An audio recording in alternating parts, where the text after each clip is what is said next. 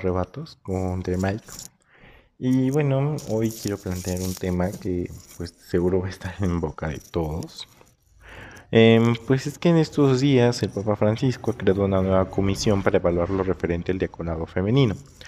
Cuestión que bueno, el año pasado en el famoso Sínodo de la Amazonía, em, pues alzó ámpula en varios sectores de la iglesia y dio pie a que varias voces, pues que uno creería que ya estaban superadas dentro del discurso eclesiástico, pues salieran a la luz con mucha violencia, virulencia. Bueno, fue un, fue un despapalle. Eh, y es que el diaconado a las mujeres, el, bueno, el diaconado de las mujeres, si bien es una práctica que se hacía de los desde los inicios del cristianismo, incluso podemos encontrar en las mismas cartas de Pablo que habla de diaconas mujeres, y bueno, aún hoy en día se sigue perpetuando en algunas iglesias orientales, pues parece que la iglesia latina em, pues olvidó este tema, lo ocultó, lo prohibió, lo borró, ¿no? Y bueno, aún hoy recordarlo o traerlo a colación, pues parece que causa algo de conflicto. Y bueno, pues bueno, ya hemos dicho, ¿no? Que históricamente se ha demostrado que en las, entre las funciones femeninas de la iglesia no incluía la de pues, ser ministras de culto. Entonces no podemos hablar de que, bueno, esto es una moda o un pedido especial de estos tiempos modernos, ¿no? Em, es más, examinando pues los textos, ¿no? de vidas y, y, bueno, o sea, cosas que han escrito varias santas y místicas, encontramos que a lo largo de los tiempos no han sido pocas las mujeres que han reivindicado su papel más allá de lo impuesto. Y bueno, llegan a expresar claramente una vocación al sacerdocio ministerial. Justamente el Carmelo no ha sido una tierra fecunda para estas mujeres con vocación sacerdotal. Y bueno, esto lo podemos leer claramente en los escritos de Teresa de Lisieux, Isabel de la Trinidad, ¿no? Teresa de los Andes, y bueno, es esta profunda convicción la que se lee en estos escritos, porque pues para ellas vivir la descalcez era canalizar su ser sacerdote, por medio pues de la inmolación. Entonces, por ejemplo, Isabel de la Trinidad expresa, ¿no? Del fondo de la inmolación silenciosa de un alma hostia, brota un llamamiento misterioso y real, una vocación sacerdotal. ¿No? Y es justamente pues su vida espiritual eh, está centrada en esto, ¿no? También dice, el sacerdote y la víctima son seres correlativos. Y justamente esto es a lo que ella encuentra, ¿no? Su, su, el verse como víctima, el verse como hostia, el verse como, como alguien que está emparentado en esta, eh, en, en, en esto, mm, de la entrega, del don, pero también del cristificarse, ¿no? Lo encuentra en su vocación contemplativa. Y bueno, lo, descubre esta vocación contemplativa directamente o íntimamente relacionada con la sacerdotal. Por eso dice, la vida del sacerdote es como la de la carmelita. Tal es como yo entiendo el apostolado de la carmelita y el sacerdote. Qué sublime misión la de la carmelita ha de ser mediadora. Y bueno, eh, todas estas afirmaciones están profundamente em, conectadas, ¿no? Con, con, con, lo mismo, con la idea de sacerdocio, la idea del, de, la entrega, la idea de, este, de, pues sí, de la inmolación, pero, pero también como es parte fundamental, ¿no? De, de, su espiritualidad. Justamente porque dice, ¿no? Que no deje de consagrarme en el santo sacrificio de la misa, para que sea una hostia de alabanza para gloria de Dios. Y bueno, ella, ¿no? Incluso se em, llega a decir que la Virgen María, ¿no? Que ella está unida a la Virgen María, pero la llama de un modo especial. Le llama Virgen sacerdotal, ¿no? Y bueno, eh, y bueno, este es lo que, lo que encontramos. Y aunque es feliz en su vocación contemplativa como Carmelita, pues se deja ver, ¿no? Eh, algo imperante y un deseo, el deseo imperante de su vocación sacerdotal. ¿no?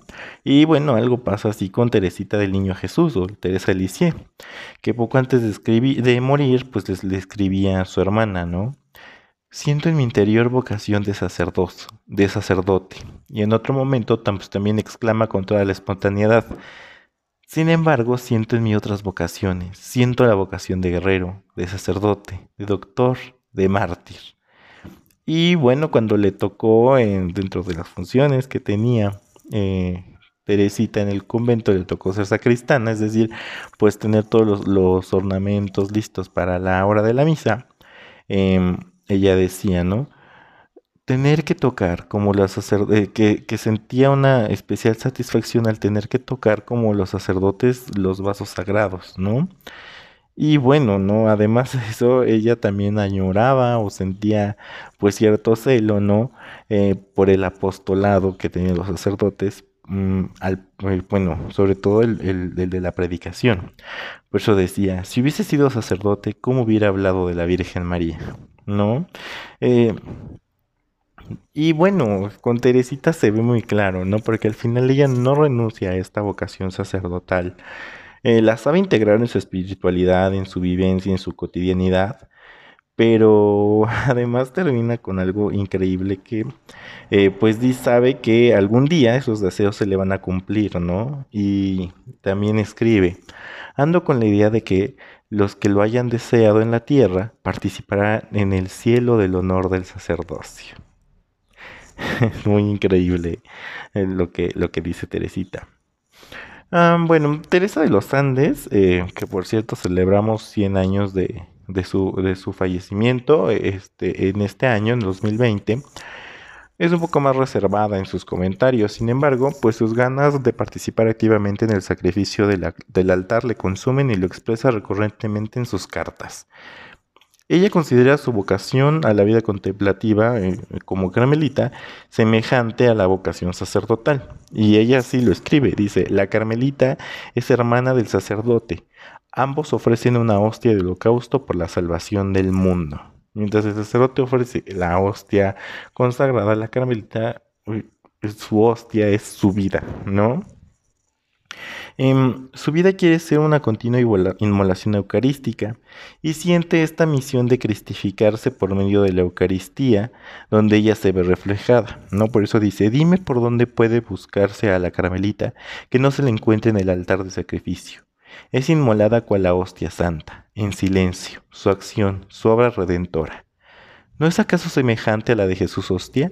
Ella salva las almas por la oración y el sacrificio. Y bueno, es tanto la seguridad que Teresa de los Andes siente en esta semejanza con Jesús Cristía que pide a sus directores espirituales que le ofrezcan como tal en la misa. ¿no? Dice, quiero ser hostia por hostia. Introduzcame en el cáliz para que bañada por la sangre de Jesús sea aceptada por la Santísima Trinidad. Y bueno, la vocación sacerdotal no es solamente un ministerio apostólico, ¿no?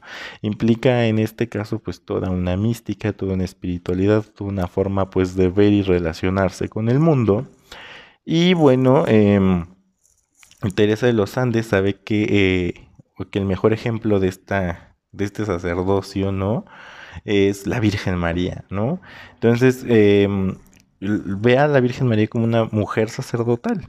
Entonces ella escribe, con la Santísima Virgen he arreglado que sea mi sacerdote, que me ofrezca en cada momento por los pecadores y sacerdotes, pero bañada con la sangre del corazón de Jesús. son textos que, pues bueno, si bien nos recuerdan un poco... Mm, o hablan mucho acerca de la hostia del sacrificio, este también cristificarse, eh, entendámoslo pues en esta teología que, que, tienen estas santas, ¿no? Donde el sacerdote se vuelve otro Cristo, un alter Christus. Entonces eso también es lo que ella se siente llamada, a ser un alter Christus, ¿no? Otro Cristo. Entonces ahí es donde se juntan también, ¿no? Esta idea de, eh, pues del hermanamiento con el sacerdote.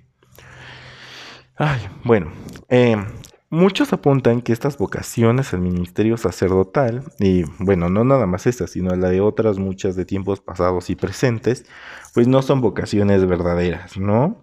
Em, porque su verdadera vocación de las mujeres, eh, según lo que se ha escrito, no es que la mujer siempre es víctima, ¿no? No puede ser sacerdote. E incluso el mismo Pablo VI, este lo dice, ¿no? La mujer no puede sacerdote, no realiza el sacrificio, pero la mujer puede ser víctima, ¿no? Pero bueno, ya vimos que en estas intuiciones que tienen estas mujeres, eh, y otras, ¿no? Eh, que no, tal vez no hemos o no hablamos aquí, pero otras de otras eh, congregaciones, órdenes religiosas, algunas otras místicas o santas, pues no les convence esta idea. Es más, ven en ello un flagrante de injusticia y desigualdad, el que no puedan alcanzar este ministerio. Eh, de hecho, quisiera pues terminar, ¿no? Justamente con Edith Stein. Esta célebre carmelita y filósofa eh, señalaba en su célebre escrito La mujer, su papel según la naturaleza y la gracia, que existía una gran contradicción entre la realidad, la vocación y la postura del derecho canónico que pues bueno, excluye a las mujeres, ¿no? De este, de este ministerio por el simple hecho de serlo. Y que bueno, em, insiste en que no existen razones en contra del sacerdocio femenino desde un punto de vista dogmático, antropológico ni bíblico. Y bueno, pensaba que era una cuestión que aún pues no estaba siendo tomada en serio, ¿no? Y esperaba pues de la iglesia una futura acogida. Y bueno, es lo que seguimos esperando, ¿no? También aquí con, con Edith Stein un poco que pues que la iglesia tome en serio, ¿no? Eh, que estas eh, pues estas nuevas comisiones, ¿no? No sean como comisiones a modo, sino pues, que realmente eh, pues escuchen diferentes voces. Digo, tal vez es mucho lo que estoy pidiendo, pero sería bueno que se escucharan las diferentes voces y se vieran, ¿no? Eh, qué tipo de, ministerio mm, tendría la mujer, ¿no? Dentro de la iglesia eh, muchas no también he escuchado, ¿no? También que dicen, bueno, yo no quiero sacerdote, con este modelo de sacerdocio no me interesa, ¿no? Y es bueno también que se diga esto, porque entonces también nos hace también replantear, ¿no? Todas las teologías, las místicas, eh, todo lo que conlleva alrededor de esta figura del ministerio sacerdotal, tal como lo entendemos hoy en esta iglesia, ¿no? Que que es un triángulo, ¿no? Entonces justamente a partir de este, de este triángulo eclesiástico, ¿no? Eh, por etapas o, por hmm, clases, ¿no? Eh, pues dónde estarían los ministerios de la mujer, ¿no? Y que justamente pues no sean como pues ni ministerios ni de víctimas ni de servidumbre, sino que realmente sean ministerios donde su palabra y sus acciones puedan tener un valor importantísimo, tal como, bueno, se nos ha demostrado a lo largo de la historia y tal como se los dio Jesús, ¿no? Eh, ya hemos hablado de la samaritana y hemos hablado de las mujeres en la, resurrección y pues bueno, es justo también que, que la iglesia siga el ejemplo del maestro. Pues muchas gracias y no dejen de escucharnos. Ya saben, aquí tenemos una cita. No nada más conmigo, sino con todos los demás que eh, pues estamos tratando de darles algo nuevo e interesante para ustedes. Gracias.